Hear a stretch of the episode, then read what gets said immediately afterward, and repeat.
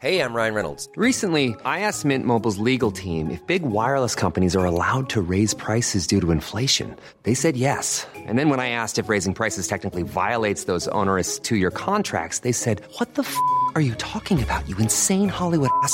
So to recap, we're cutting the price of Mint Unlimited from $30 a month to just $15 a month. Give it a try at mintmobile.com slash switch. $45 upfront for three months plus taxes and fees. Promo rate for new customers for limited time. Unlimited more than 40 gigabytes per month. Slows. Full terms at mintmobile.com.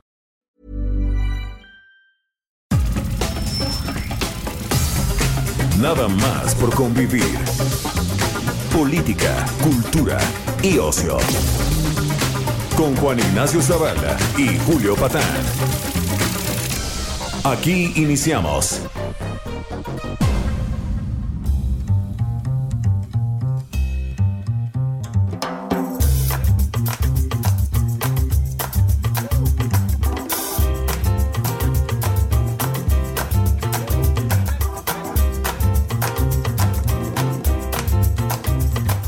¿Qué tal? ¿Cómo están? Bienvenidos a este sábado de pandemia. Eh, esto es nada más por convivir. Estamos Julio Patán y un servidor Juan Ignacio Zavala, como de costumbre, todos estos fines de semana. Eh, saludos a ustedes, decenas de millones de radioescuchas, eh, gente de bien que nos permite entrar hasta sus oídos para platicar y conversar de qué pasó en la semana. ¿Eh, Julio? Sí, millones de radioescuchas, gente de bien, demócratas, Así es. combatientes por la libertad, Neoliberales, conservadores, holísticos, empáticos. empáticos, resilientes. Este es su espacio, este los recibe con las con los brazos abiertos, nada más por convivir. Sí, y vaya semanita, Juan. Este pues es la semana. Mira, yo técnicamente empezaría por decirte esto. Es la semana donde ya constaté que pertenezco a la tercera edad. Salió el calendario de vacunación, ¿no? Y quedé, a ver, quedé en la peor zona posible, cabrón. Creo que igual que tú. Es decir, ya me tratan como viejito, pero al mismo Sí. tiempo me tengo que aguantar hasta abril, cabrón. Pues sí, pero mira, si igual y si vas ahí y te presentas, sí creen que te toca en marzo. claro. A, a mí ya me aconsejaron eso, me dijeron, no, pero tú en marzo y sí das el gatazo de 60 y más. claro, nos presentamos y hasta nos dejan saltarnos la cola, ¿no? Sí, nos dan un cheque ahí de esos que dan para los viejitos y eso, ¿no? Oye, eso es una buena idea, no se me había ocurrido, vuelve la esperanza. Este, sí, fíjate que es este, ya hablando en serio, pues es un motivo de optimismo. Vimos una escena conmovedora en el Reino Unido de cómo este, vacunaban a la primera mujer del mundo, una mujer de 91 años, seguidita a propósito por el señor William Shakespeare. ¿eh? Ese fue el segundo Sí. vacunado, me acuerdo, porque pues por razones obvias, ¿no? Sí. Este, sí, empezó a circular la vacuna de Pfizer por el Reino Unido. Tiene un, Sí. pues, es un momento, bueno, pues muy importante, ¿no? Sí, sí, Este- muy, muy, muy relevante internacionalmente, pues le dio la vuelta al mundo, quién sabe cuántas veces a la, a la- a la foto de, de, bueno, la primera mujer y luego el segundo vacunado, nombre de nombre William Shakespeare.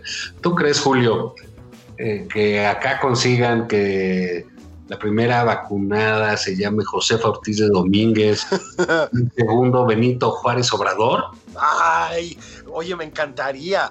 Pero lo que sí puede llegar a pasar, A lo mejor Felipa es la primera que eso, exacto, Felipe Obrador seguirá por Pío Obrador. ¿Eh? Este, mira, yo lo primero que quiero comprobar, o sea, perdonen ustedes el escepticismo.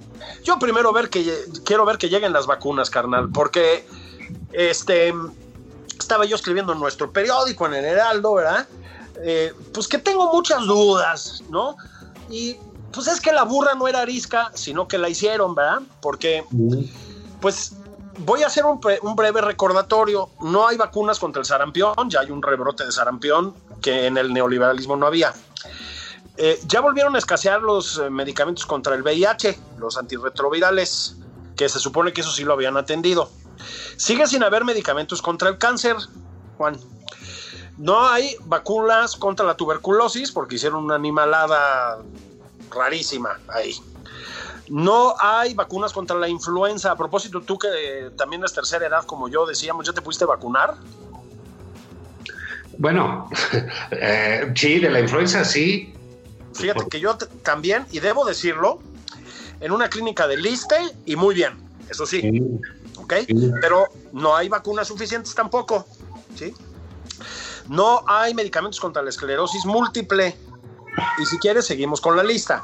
Bueno, no, no, tampoco es necesario, pero lo que sí eh, es que, eh, mira, puede ser que lleguen, porque que lleguen depende también de que las manden. Es muy probable que tengan ciertos niveles de eficiencia en esos laboratorios. Eh, lo, que está cañón es que las repartan, que salga en orden y que la gente que se tiene que vacunar se pueda vacunar, porque, digamos, ah, es un gran reto para este gobierno, ¿no? Lo que le encargan a Marcelo más o menos sale bien. Así es. Digo, hay cosas que han salido muy bien. Muy bien. Eh, eh, eh, pero, digamos, lo que ha sido otros sectores del gobierno, por no decir que casi todo, pues todo sale mal. Pues ese es el problema, ¿no? Entonces. Ahora, hay un problema de logística, perdón, eh, eh, en, muchos aspectos, de logística en términos de repartir las vacunas, de, congelarlas, de tener las cámaras de congelación. Luego parece ser que va a ser nada más en la Ciudad de México y en Coahuila. Entonces, oye, pues va a ser un viajadero, ¿no? Eh, así es. La vacuna de Pfizer, recordemos, es una vacuna muy compleja de trasladar porque requiere una una temperatura de 70 grados bajo cero, Juan. Este tipo de refrigeradores pues no sé si los pueden poner en las pipas que trajo Irmeréndira Sandoval, pero se me hace que no. Entonces, este, si dependemos de Conacit para um, desarrollar los refrigeradores, pues ponte a esperar. todavía pues estamos esperando, esperando respiradores, ¿verdad? Eh, lo, lo, que quiero decir es que, pues estamos en manos de gente como Hugo López Gatel, Juan. Este, lo que, lo que sería Cofepris está, digamos, en sus manos y el desastre es ya notorio. De la misma manera que nos dijeron que no había problema con las camas de ventilador que estaban vacías, ¿te acuerdas que ese era el argumento? Sí. ¿No? La gente muriéndose, pero las camas vacías. Bueno, la gente muriéndose y las camas llenas. Ya hay evidencias de que además están llenas las camas COVID, ¿no? Por la matazón que es esta. Entonces, perdón el escepticismo, pero la logística que implica una vacunación de este tamaño, es bárbara, Juan. Luego súmale las amenazas del crimen organizado, que luego le da por robarse todo tipo de suministros médicos. Súmale la corrupción de la cuarta transformación, porque también es una administración corrupta. Súmale los permisos. Entonces, no quiero yo este, decepcionarlos, pero pues hay probabilidades, ¿verdad? De que esto no salga como desearíamos. ¿no? Así es. Ahora, bueno, pues, este, luego con el orden todo va a ser, es, un reto enorme, ¿eh? sí, sí requiere de mucha eh, capacidad manejar logísticas de este, de este tiempo, pero bueno, pues mira, con que lleguen ya, ya estaremos de bien. Ahora que lleguen no significa que esto se va a acabar, no significa que ya pueden salir todos, no puede, no significa que ya va a haber abrazos y segundo, no significa que se puede pasar la Navidad con todos los que queremos. Bueno, eso es el punto, porque aun cuando el calendario que ofreció el gobierno federal se cumpla estrictamente, ¿no? Con el número de vacunados por etapa y todo lo demás, vamos a decir que eso es cierto. Este, falta mucho, Juan, y no y ahí sí no es un problema de México, o sea, en todos los países la vacunación con más o menos tiempo, según el caso, se va a extender a lo largo del año que viene por lo menos, porque los requerimientos de vacunas que hay en el mundo son enormes y pues no hay manera de producirlas a la velocidad que quisiéramos. O sea, no va a llegar la vacuna de Pfizer a tu casa, quien sea que nos esté escuchando, para que puedas ir a ver a tu abuelita, ¿sí? Esta Navidad. Esto va para muy largo. Entonces, lo que le está diciendo Juan, con el hondo sentido de responsabilidad cívica que lo distingue, es que no se pinchen, junten. o sea, perdón, de verdad, no vamos a poder pasar la Navidad como quisiéramos. No podemos estar haciendo fiestas. ¿Sí? No pueden estar atiborrando las calles del centro como lo están haciendo. Es peligrosísimo. Sí, no, además no, no, eh, digamos, eh, pásenle en su casa, ni modo. sabemos que todo ha sido muy este, difícil, muy duro, pero hay que entender que es por el bien de, todos, digamos. Eh, eh, un poco es, pues sí, Claudia Sheinbaum, que luego le hemos criticado bastante, creo que está haciendo un trabajo bastante bueno en ese aspecto y hace anuncios eh, rogándonos que nos quedemos en casa, que no salgamos si no es necesaria, el uso del tapabocas, toda esta serie de cosas es porque ya la Ciudad de México está llegando a niveles muy eh, pues alarmantes en términos de poder ver rebasada, desbordada y colapsada la capacidad eh, de salud en este en esta ciudad. ¿eh? Mira, Juan, este el otro día estaba yo en, un hospital privado con mi papá, que tiene una neumonía no derivada del COVID, una neumonía moderada, ¿no? Este, y me llegó un mensaje de una conocida, su marido de 40 años, ¿eh? Un hombre de 40 años. Este, estaba muy grave de COVID, se había contagiado. Había tenido varios días malos y de pronto entró en pésimos, Juan, ¿sí? Empezó con problemas de respiración gravísimos, una oxigenación de 87% con oxígeno asistido, cuidado, ¿eh? Que es bajísima. Y estaban buscando una, pues una cama COVID, una cama con ventilador, ¿no? Porque, bueno, no había, Juan, no había en los hospitales privados, ¿sí? La lograron encontrar ayer, ¿ok? Entonces, antes de ayer.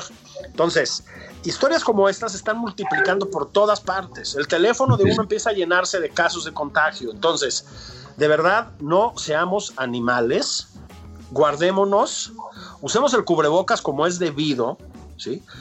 No pongamos en riesgo a nuestros parientes. Es muy grave lo que está sucediendo, Juan. Y va otra vez, la vacuna va a tardar en llegar a todos nosotros por lo menos un año. Entonces, de aquí entonces, a ser precavidísimos porque está bien fea la cosa. Entonces, ya que le dimos un raspón a Hugo López Gatel y alzamos nuestra voz consciente y madura para que ustedes se queden en sus casas, Juan, ¿qué te parece? ¿Qué te parecen las alianzas políticas de la semana? Bueno, pues mira, yo, yo sostengo una cosa, ¿no? La, la política, las alianzas son una cosa natural. Este, esta idea del agua y el aceite, etcétera, pues obedece a otra época, literalmente a otra época política, otra época de, eh, de, los sistemas democráticos, ¿no? Cuando había unos eh, espacios muy amplios de, radicalidad en el espectro de partidos. Ahora que existe otro ambiente de radicalidad, no tiene, no, no, no es necesariamente el que pone a unos eh, con determinada ideología, otros con determinado programa, etcétera. La gente se tiene que empezar a definir por ciertas cosas y ciertos personajes. Entonces creo que la alianza opositora tiene mucho sentido. Tiene mucho sentido porque están muy mal, porque no se han recuperado en absoluto, hasta han caído más en, preferencias eh, y en eh, reconocimiento ciudadano. Digamos, el PAN pues es un partido que en muchas encuestas está en tercer lugar. Sí. Y todavía dice que no sabe si aliarse con el PRI porque le, da asco. Pues bueno, oye. Ahora resulta, ¿no? Niños, mano, ¿no? Igual, o sea, es un panorama opositor este, muy eh, devastado y, deprimente, pero pues ellos viven en su, uh, en su microclima ¿no? Este, eh, eh, porque así como el PAN dice, ah, no, yo voy a ver si con el PRI, porque no nos parece históricamente y bla, bla, bla. Y dices, bueno, bueno, vas en ese lugar. Que los de México Libre dijeron que, bueno, si quieres me pides perdón. bueno, pues así no se puede, ¿no? Y luego Movimiento Ciudadano, pues siente que es un partido que cubre el territorio nacional y que es de gran triunfo y gran reconocimiento y acaba de perder el registro en las elecciones de Coahuila. Así es, sí, sí, sí. pues bueno, dices, ¿qué les pasa, güey? O sea, tienen que dejar a un lado esa serie de jaladas que hacen. Y no sé, a lo mejor si Movimiento Ciudadano, pues quiere aquí en la Ciudad de México, te digo que es medio, maneja su onda progre y se sienten fundadores de la jornada y cosas así, ¿no? Eh, sí, la izquierda está noventera y ese rollo, eh, pero pues en el resto del país son simples priistas, ¿no? Los que están en ese, en ese partido, pero digamos, por su tamaño podría quedarse, pero los otros partidos que tienen cierta dimensión y cierto peso y que a la hora de las elecciones tienen un peso eh, relevante, pues son el PAN, el PRI, el PRD no creo ya, pero en fin, este, ahí lo tienen, finalmente está en el inconsciente colectivo, pues ellos podrían eh, podrían hacer algo. ¿Cómo lo hagan? Pues no lo sé, Julio. Tampoco es que necesiten un candidato, porque no son elecciones a la presidencia. Así es. Necesitan 300 y tantos, y son, son miles de puestos los que hay. Eh, son las elecciones más grandes que ha habido en la historia del país. ¿no? Son miles de puestos, que, eh, no recuerdo con exactitud, creo que más de 2.000 puestos de elección popular los que hay. Entonces, eh, pero ellos necesitan ganar en ciertos lados, al igual que Morena necesita mantener ciertas votaciones. Creo que esa alianza, en términos aritméticos, por distrito, por zonas, por candidatos, puede ser benéfica para la oposición en términos de poder quitar eh, la, mayoría morena en el Congreso Federal, que es, digamos, parte del objetivo claro de la oposición que tiene que tener para estas elecciones. Yo veo, si saben quitarse las culpas que les ha puesto López Obrador encima, si saben eh, eh, lidiar con su propia naturaleza, con sus propios errores, que tampoco lo han sabido hacer, pues creo que el panorama opositor puede ser relativamente eh, bueno para, para, ellos. Eso. Y la otra es que si alguien ha hecho alianzas, y las peores, las más vergonzosas, es López Obrador, pero a él no le das con nada, ¿eh? No, nada. No, tiene una alianza con, ahí sí, ahí sí, con la ultraderecha cristiana, de verdad. O sea, encuentro social. Yo de, veras me sigo preguntando cómo, cómo toda la, la progresía ilustrada que anda aquí en el gobierno de la Ciudad de México y anexas, se tragó ese sapo, ¿no? O sea, estos venían a ondear la bandera verde feminista, la bandera multicolor del movimiento LGTB, el antiabortismo, cosas que yo comparto, ¿eh? a propósito, y les zorrajan a encuentro social y luego por como remate, así como la cerecita que le echas al cóctel al final, a Manuel Espino, mano. O sea, ya para este para hablar de progresistas, ¿no? Pero bueno, eso el Partido Verde, el PT que es como la representación mesoamericana de Corea del Norte, ¿no? Este, o sea, abominables, Juan, abominables, sin mencionar las alianzas individuales con priistas del pasado más oscuro, ¿no? Este, sí, yo como tú creo que eh, es bueno el bloque opositor, porque es además los son los términos en que mm, va a definir esa elección el presidente López Obrador, ¿eh? Él los definió. O sea, es un encuentro de buenos y malos, de blancos y negros, no hay tonos de gris, ustedes y nosotros, la transformación o la perpetuación de la corrupción, etcétera, etcétera. Bueno, ese discurso dicotómico, puta, que terminó, te me acaba de aventar, cabrón, ¿no? Este, ese discurso, no, estamos Está algo bien holístico, mano, bien holístico. Y bien resiliente, güey.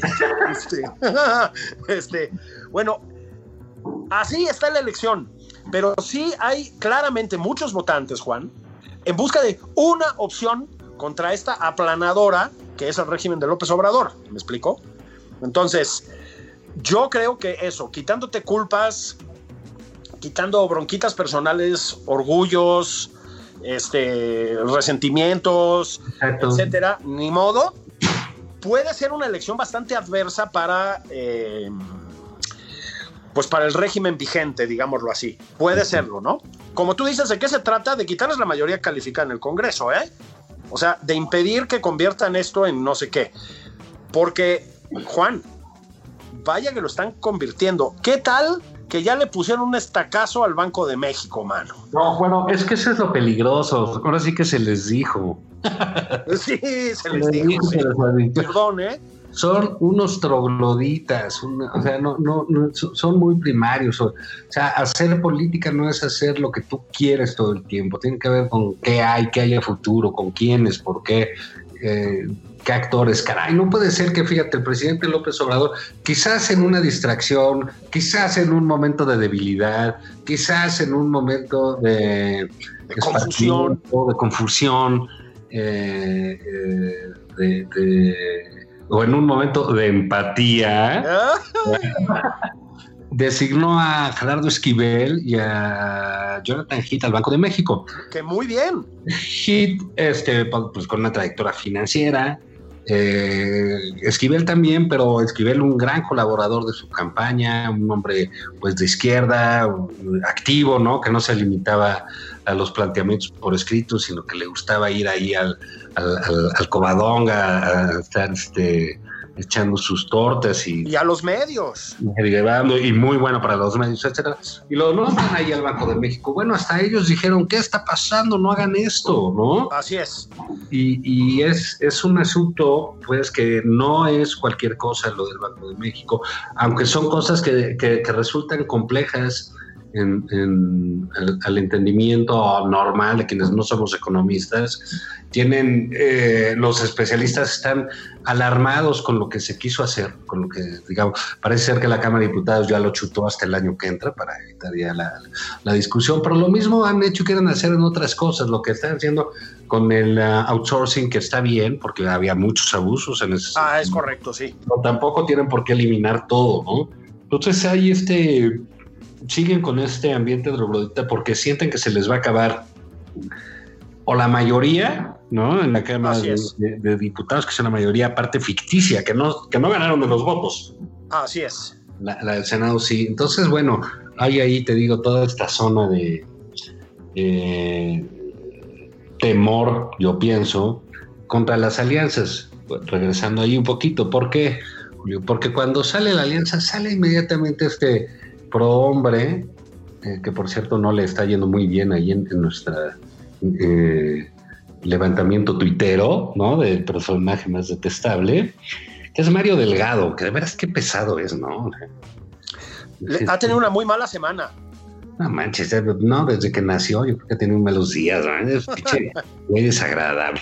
Pero bueno, en fin, eh, él está y lo primero que sale de, de sus cuentas es un, es un, un, video, ¿no? Diciendo que el PRI, que el PAN y que son la alianza de Salinas y de Diego, Salinas y Diego. O sea, Imagínate.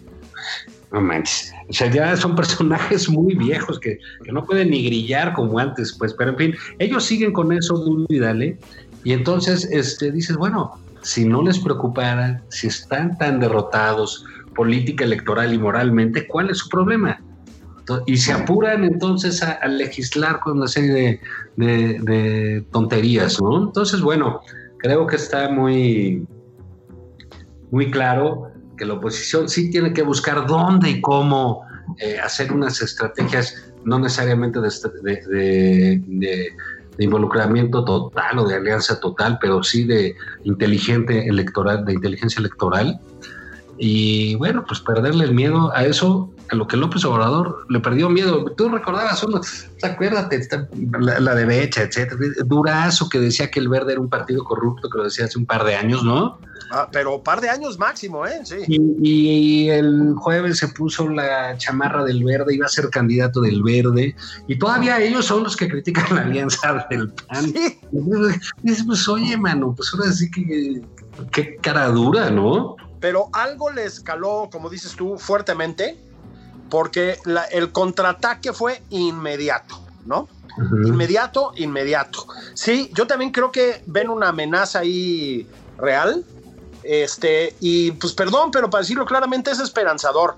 El, el, tiradero que hacen las cámaras en este país desde que tienen esas mayorías, a propósito, muchas veces con una colaboración inexplicable de algunos opositores, o sea, yo de veras no entiendo qué onda, mano.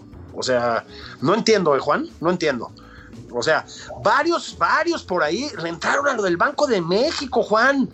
O sea, que es un disparate integral, o sea, es una aberración.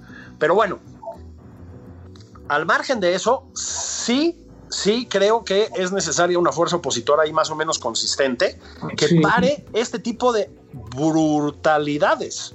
Sí, sí, sí, sí. Sí, que podamos ver los, los, los mexicanos otro, otro tipo de, de, de, de, política. Pero mira, Julio, este, ya estamos en un plan muy eh, resiliente, ¿no crees? Vamos sí, muy holístico también. Vámonos a un corte comercial y, y, regresamos a platicar todavía un poquito más aquí nada más por convivir.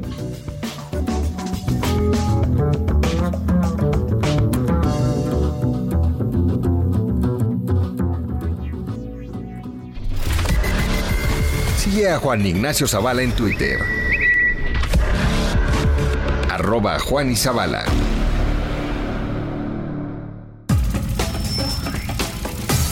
Esto es Nada más por convivir. Una plática fuera de estereotipos. Con Juan Ignacio Zavala y Julio Patán.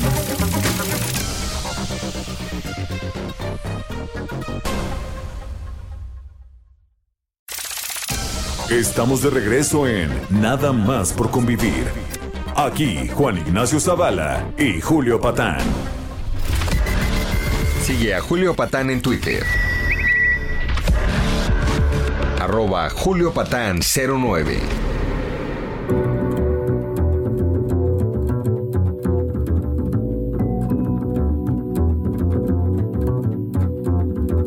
Estamos de regreso en nada más por convivir. Eh, ya que Juan, Juan Ignacio Zavala, ya que aclaramos puntualmente el panorama político de la semana en la primera media hora de, de este programa, ya que, saben ustedes cuándo se van a vacunar, que según nuestros cálculos es 2026. O sea, es que a lo mejor acabamos, este, también decía yo, buscando vacunas Sputnik en el mercado negro, ¿no? Sí. Para que nos las ponga el veterinario, mano. Sí, de las rusas que te salen ahí dos Bueno, orejas. Sí. No, pero esa, esa no la puedo. Está, está cabrón, mano, porque hay que estarse 42 días sin chupar para que te pongan la vacuna. No, esa- eso es algo que seguramente está este, fomentando y con este ambiente malsano que suele hacerlo, que es López Gatel. Estoy seguro que es él. Porque solo, solo con 42 días de estar chupando te pones esa vacuna rusa. Sí, sí. Por eso es al rusa. revés. Es al revés. No, no. Por eso es rusa, ¿no? claro, claro, es- eso es. Si te vas a poner la, la vacuna rusa, tienes que ir con cacahuates en la mano y un poco de pinos enchilados, ¿no? Sí, sí. Corazones de alcachofa. O, o- o el resultado de la vacunación rusa va a ser desastroso, porque si obligan a los rusos a 42 días de abstinencia, porcentaje de la población vacunada, 2%, ¿no? Entonces, nadie se va a apuntar. Van a dinamitar las instalaciones de salud. Exactamente, ¿no? No, pues, en esas andábamos en la primera mitad, hablamos de los estropicios que hace o intenta hacer, la- hace las cámaras en, en nuestro país, caso del Banco de México. Eh, hay que comentar antes de entrar a asuntos más amables, Juan, que ya volvieron a posponer lo de la mota, mano. Sí. Te digo que sin chupar, sin mota, ni nada. Pues, ¿qué? ¿Esa es la 4T? Sí, eso, es lo que, que- eso era lo que querían para nuestro país. ¿Vamos de chupa y la mota? Monstruos. También ¿no? quería hacer una sordaz. Sí. No, y ni sabritones, cabrón. porque que el doctor Gatel dice que por No, eso te agarra el, Y el el cigarrillo con la cubita, mano, ¿no? Sí, no. Bueno, el cigarrillo electrónico ya nos lo mató también, ¿no? Fanáticos, son unos fanáticos de. Tienen una onda cruzada muy loca, ¿no? Bueno, bromas aparte, sí. A ver si mañana hablamos con, con este, con Espino, que es especialista en di- discurso público, sobre esta idea que tiene el presidente de hacer un diccionario neoliberal y esas cosas, ¿no? Híjole, este, por eso estábamos hablando de estas palabras como holístico y etcétera. A propósito, ya lo hablaremos mañana con Espino, supongo, pero esas son palabras que no tienen nada que ver con el lenguaje neoliberal. O sea, en el G20, Angela Merkel no dice, señor presidente, lo felicito por su posición holística. Sí, no, no existe eso. Eso es en Tepoztlán. O sea, este, sí. o sea, en los spas de Tepoztlán, ¿no? Ahí sí es holístico. Eso no tiene nada que ver con el G20. de Olímpica Mesta. Sí, pues sí, ¿no? Pero sí, bueno, eso tiene que ver con los centros ceremoniales, pero además la holística pues, es una cosa filosófica, ¿no? Igual pues, y la empatía, pero en fin, lo hablaremos mañana, Julio, pero dime una cosa, para, eh, ¿tú en, qué andas? Series, cuenta, libros, cosas. todo, todo lo que me permita olvidarme del desastre del Cruz Azul. Caray, ¿cómo que, que perdieron? 4-0 con los Pumas, Juan. Pa- pa- pasas a creer. Ah, sí, no, y que les. Uh, sí, con remontada de cuatro goles. Pues, cuatro goles. Pues sí, suena. nuestros enemigos, ¿no? cara. No, no. Esto ya- Ah, esto ya es ¿cómo- un chiste. ¿Cuánto por gol les dieron ahí o qué? No, no, no. Pues bueno, es que ya a estas alturas uno empieza a sospechar. Digo, no, yo no acuso a nadie de nada, ¿verdad? Pero dice si no se pasen de lanzas, ¿no? Pero bueno, por eso, ¿qué es lo que hace uno? Es como cuando tienes, a ver, cuando tu equipo de fútbol fracasa por enésima vez, cuando mm, te avisan que la vacuna solo te la puedes poner si dejas de chupar 42 días, cuando te rompen el corazón, este, mm, cuando tus hijos abandonan la casa, o sea, cuando vienen las tristezas donde te refugias, pues en Netflix y esas cosas, ¿no? Este, yo antes de refugiarme en Netflix, fíjate que me puse a leer, Juan. En serio, es un librazo. Debes, bueno, tú lo ubicas, por supuesto, deben ubicarlo todos ustedes, a Eduardo Mendoza. Eduardo Mendoza es, pues, uno de los grandes narradores de la lengua española de pues, la segunda mitad del siglo XX, digamos, y de lo que llevamos de 21. Tiene, es sobre todo es novelista, Eduardo Mendoza. Eh, tiene unas cuantas novelas, digamos, de un orden muy, muy leve y muy lúdico, algunas cercanas al policíaco y así. Pero tiene algunas novelas más, ahí te va, más mainstream, ¿no? Oh, Eh, hijo, te- es que estamos desatados aquí. estás usando palabras de moda, ¿eh? Moda. Es que, ¿saben qué? Tenemos que competir con la intelectualidad orgánica del Canal 11 y se pone cabrón, ¿no? Entonces, este, entonces, No nos vamos a dejar. no nos vamos a dejar. Entonces, este... Cuéntanos de la cosmogonía de Eduardo Mendoza. Entonces, te- me puse a leer a Eduardo Mendoza, porque trae un libro, bueno, tiene una novela, yo creo que la más conocida de sus novelas, que es este, La Ciudad de los Milagros, ¿no? Mendoza, eh, que es la Ciudad de los Milagros, suele ambientar sus obras en Barcelona, que es de donde él es oriundo, este, em, pero al, al libro que voy, que acaba de salir, bueno, fíjate, hubo una, una, una versión previa del Fondo de Cultura, pero el, el libro se llama el, em, Las Barbas del Profeta, que es un muy buen nombre además. Eduardo Mendoza es un no creyente, debo empezar por decir esto. Pero Juan es un estudioso profundo y respetuoso, además, de las religiones y particularmente de la religión católica. Digo, es lógico, pues se formó en el franquismo, donde la religión católica pues, era a fuerzas, ¿no? Pero lo que hace en este libro, Juan, que es un ensayo con su sentido del humor, a propósito, este, muy, muy claro, muy, muy, muy masticable, digamos, es eh, hablar de eh, los textos de la Biblia, ¿sí? Como, como hablaría un descreído, es decir, como textos míticos muchas veces fascinantes, ¿no? Que puedes leer, como puedes leer mitología griega o romana o lo que sea, también, digamos, ¿no? En el sentido de son textos fundacionales y etcétera, otro terminazo, ¿no? Y los vincula, y eso también es interesante, estamos desatados hoy. Sí, sí, sí ven el nivel de cultura que estamos manejando, ¿no? No mames. No, no, no, no. Y los vincula Y ahorita voy yo, ¿eh? Ah, no, no, no, ahí viene Juan. Este, no, los vincula con eh, su propia obra, es decir, con su con su llegada a la literatura, por decirlo así.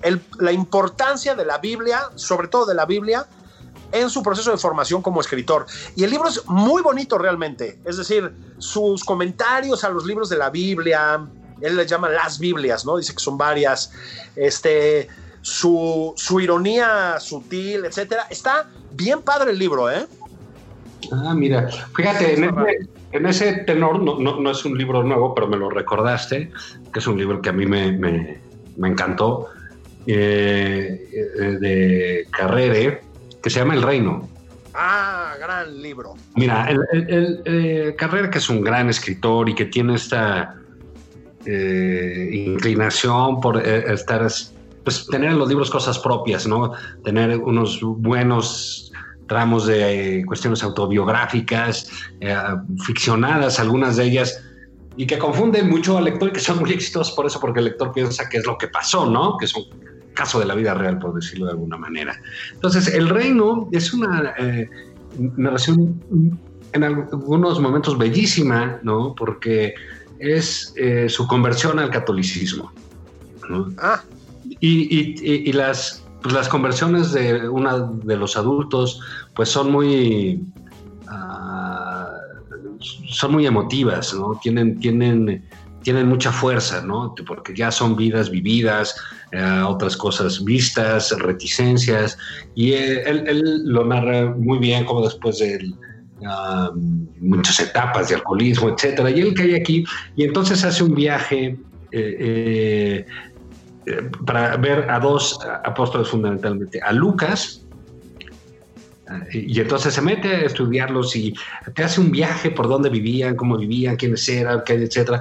Mucho también de San Pablo, que es un personaje eh, fascinante, ¿no? Porque pues nunca conoció a Cristo, etcétera. Y realmente fue el primer este, eh, tipo de marketing político, ¿no? Porque pues sí. pues, sí, vendió algo que no existía por todos lados, ¿no? Y le valía madre. Y ahí está. Entonces, sí tiene parte de una historia de la, de la religión católica post eh, muerte de Jesucristo, su, su vida en el siglo XX, XXI, eh, el drama que compone también para muchos alrededor la conversión de alguien a otra religión.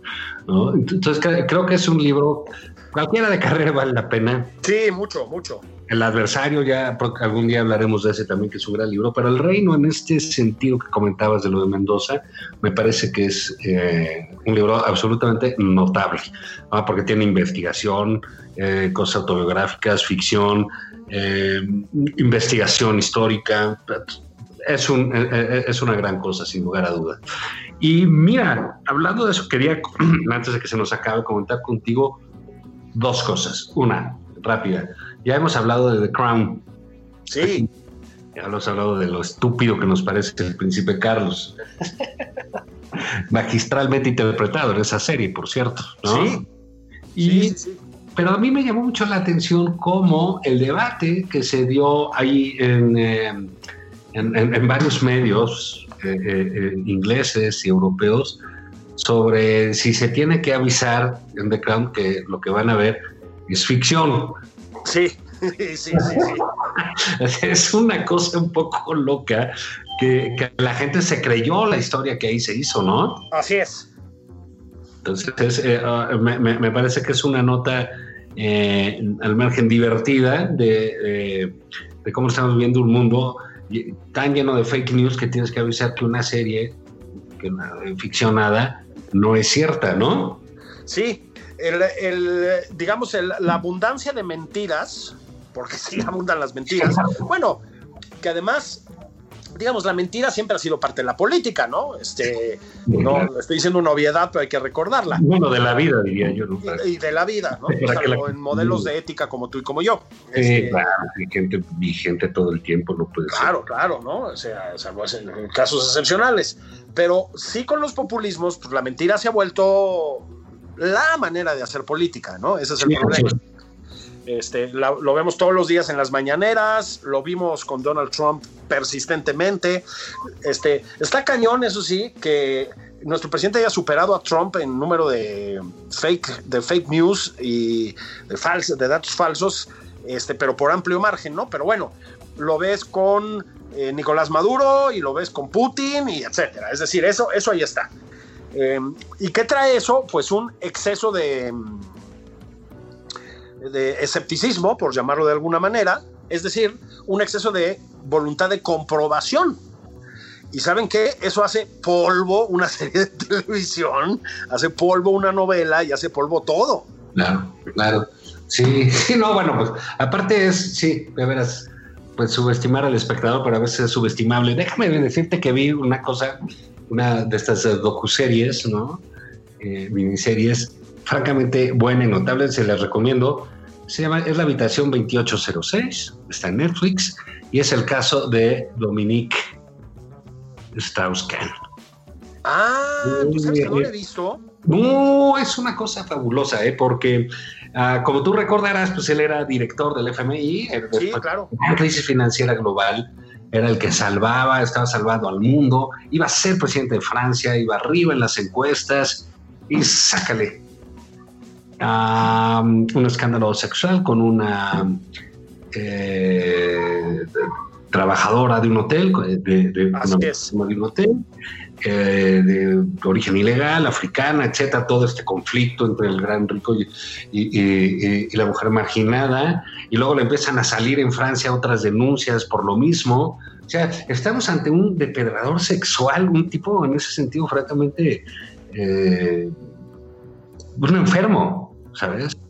Absolutamente. Eh, es, eh, es impresionante todo, todo, porque los escándalos siguen y siguen. Hasta la tercera esposa lo vota ya, eh, ella harta. Y le dan una vuelta al juicio muy interesante porque entrevistan a los, ah, bueno, a los compañeros franceses de política. Sale este personaje. Digo, si hay este, franceses engreídos, el más de todos, el más mamón es Sarkozy Sí, sí, sí, sí, sí, sí, sí. Sin duda, ¿no? Y, y- y ese ahí sale porque era su enemigo, ¿no? Muchos le echan la culpa de que él sembró este tipo de asuntos, pero pues luego salió que era muy dado ahí Dominique eh, con prostitutas y a clubes swingers y cosas así, ¿no? Eh, eh, pero es muy interesante porque luego toda la investigación que hacen en Estados Unidos es con la policía neoyorquina, con los fiscales, eh, los abogados, ¿no? Pues obviamente los mejores abogados de Estados Unidos. Eh, realmente vale la pena, ¿eh? Porque sí es un... eh, son cuatro capítulos, más o menos, muy bien hechos, con eh, entrevistas de, de, a todo tipo de gente en Francia y, y en Estados Unidos. Y pues realmente, si crees que el tipo es vomitivo, pues le aciertas, ¿no? Sí, totalmente. Fue una especie de anticipación del caso Weinstein. Así es, fue, fue una, fue, fue como el entremés de- o la, la entrada del, del Me Too, ¿no? Yo creo que tres años después ese cuate hubiera, no hubiera salido de la cárcel como salió, ¿eh? Totalmente, totalmente. Ahora, fíjate que yo, Juan, este, a ver, voy a hacer una recomendación y una contrarrecomendación que me parece pertinente. Me metí, este, intenté ver, hay en Netflix también, este, una serie documental que se llama Maradona en Sinaloa. Mm. Uh, esto va a estar buenísimo, ¿no? O sea, tú imagínate combinar a Maradona con Sinaloa, o sea, lo que, lo que podía potencialmente salir de ahí está aburridísima. La verdad está muy aburrida. O sea, no, no, no, no, no, no, no, no, no, no. Si hago, lo digo porque algunos caerán en la tentación ya que acaba de morir el 10, ¿no? Mm. Hace relativamente pocos días. Sí, como, como decían que era un hombre con muchas aspiraciones, ¿no? Exacto. Muchas aspiraciones, ¿no? Este. Y este. Nos van a venir a madrear los argentinos, mano. Por andar pateando el pesebre, ¿no? Este. Y con las decenas de millones de radioescuchas que tenemos allá, pero bueno, este. Esa no. Pero en cambio, yo tengo una afición em, profunda que compartimos, Juan, por las series policíacas y particularmente de fechas recientes por las que vienen de los países escandinavos, ¿no? Bueno, es que como nuestro sistema de salud es de ahí, pues nos identificamos luego, luego. Sí, somos los daneses de Mesoamérica, ¿no? Este Patansen, ¿no? Este este sí, sí, exactamente, ¿no? Esa, es- esa, esa cantidad de vasos comunicantes entre las dos Dinamarcas, ¿no? Sí. Entonces, este Países Pues bueno. hermanos. Exacto. Entonces, en función de esa condición escandinava, ¿verdad? Me puse a ver una, una serie de breve, son seis episodios, creo que son seis, sobre, a ver, el personaje que fundó la moda de la literatura policíaca sueca. No fue el primero, pero fue el que la llevó a más países, que fue Wallander, ¿no? El, el- el detective Ujú. Wallander o Ah, sí. Sí, sí. Pusieron, hicieron una serie, ¿no? Hace poco. Exactamente, que es el- el- el- la formación del inspector, ese es, ese es el término del inspector Valander, ¿no? O sea, cu- cuando es por un policía joven en Malmo, Mm. que está dando sus más o menos primeros pasos como uniformado, así como poli, en la policía sueca, en- específicamente en Malmo, que es la, la ciudad donde se desarrolla esto. Que es como Bueno. Pachuca, digamos, algo así, ¿no? Exactamente, exacto. La- la- la- viene a ser la, la sí, la Pachuca sueca, ¿no? La bella irosa. La bella diosa, ¿no? Este, este, y bueno, si tú le crees a los suecos, es más peligrosa que Tamaulipas. Es decir, este, hay una cantidad, esto es la maravilla de la literatura policíaca sueca, ¿no? Hay una cantidad de empresarios monstruosos, asesinos seriales, políticos corruptos, que tú dices, no manches, mano. O sea, parece el 16 de septiembre en el Palacio Nacional, pero el del año pasado, ¿no? Este, cuando todavía no había COVID. Este, pero las series son muy, las, las novelas son muy divertidas y la serie está muy divertida.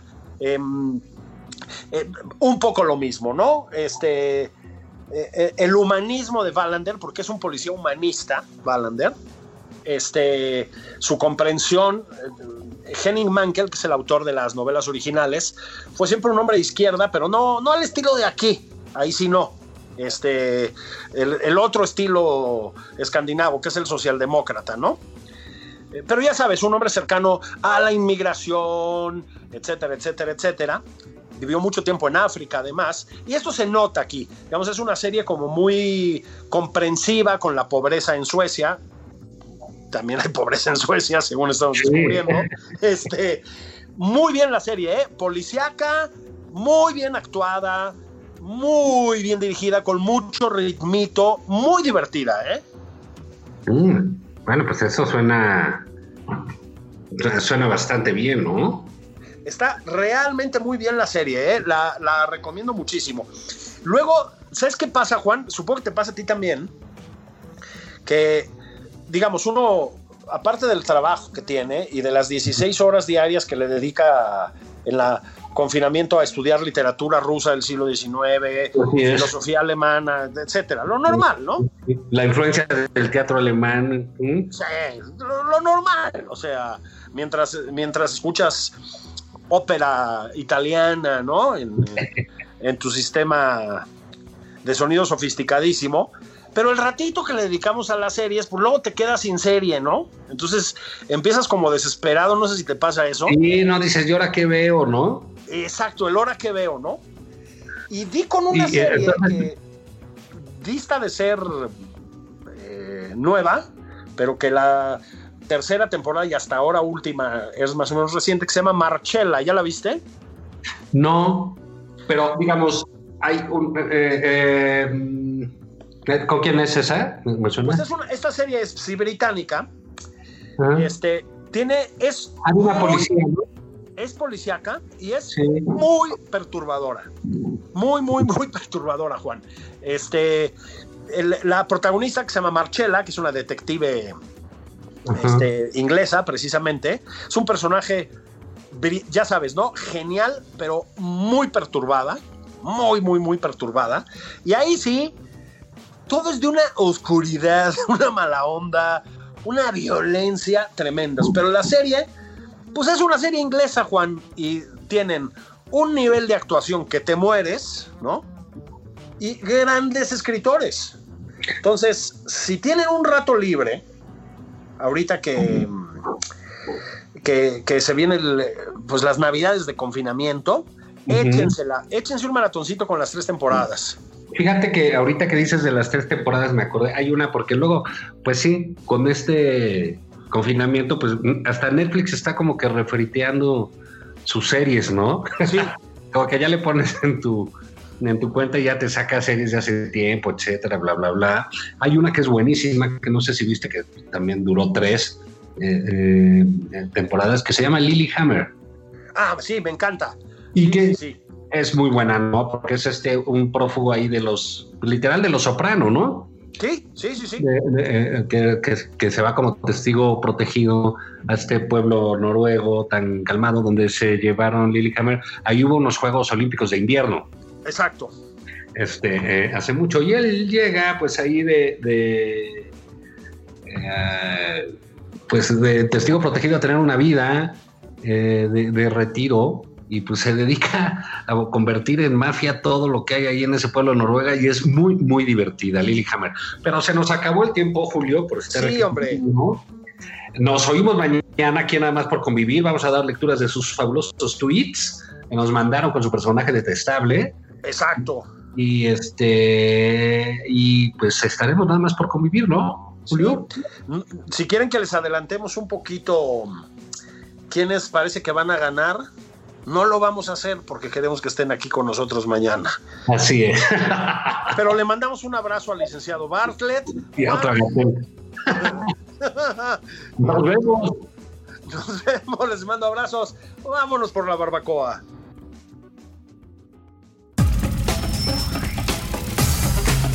Esto fue Nada más por convivir.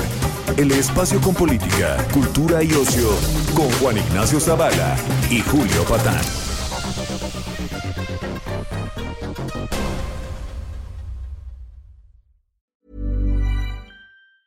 Planning for your next trip?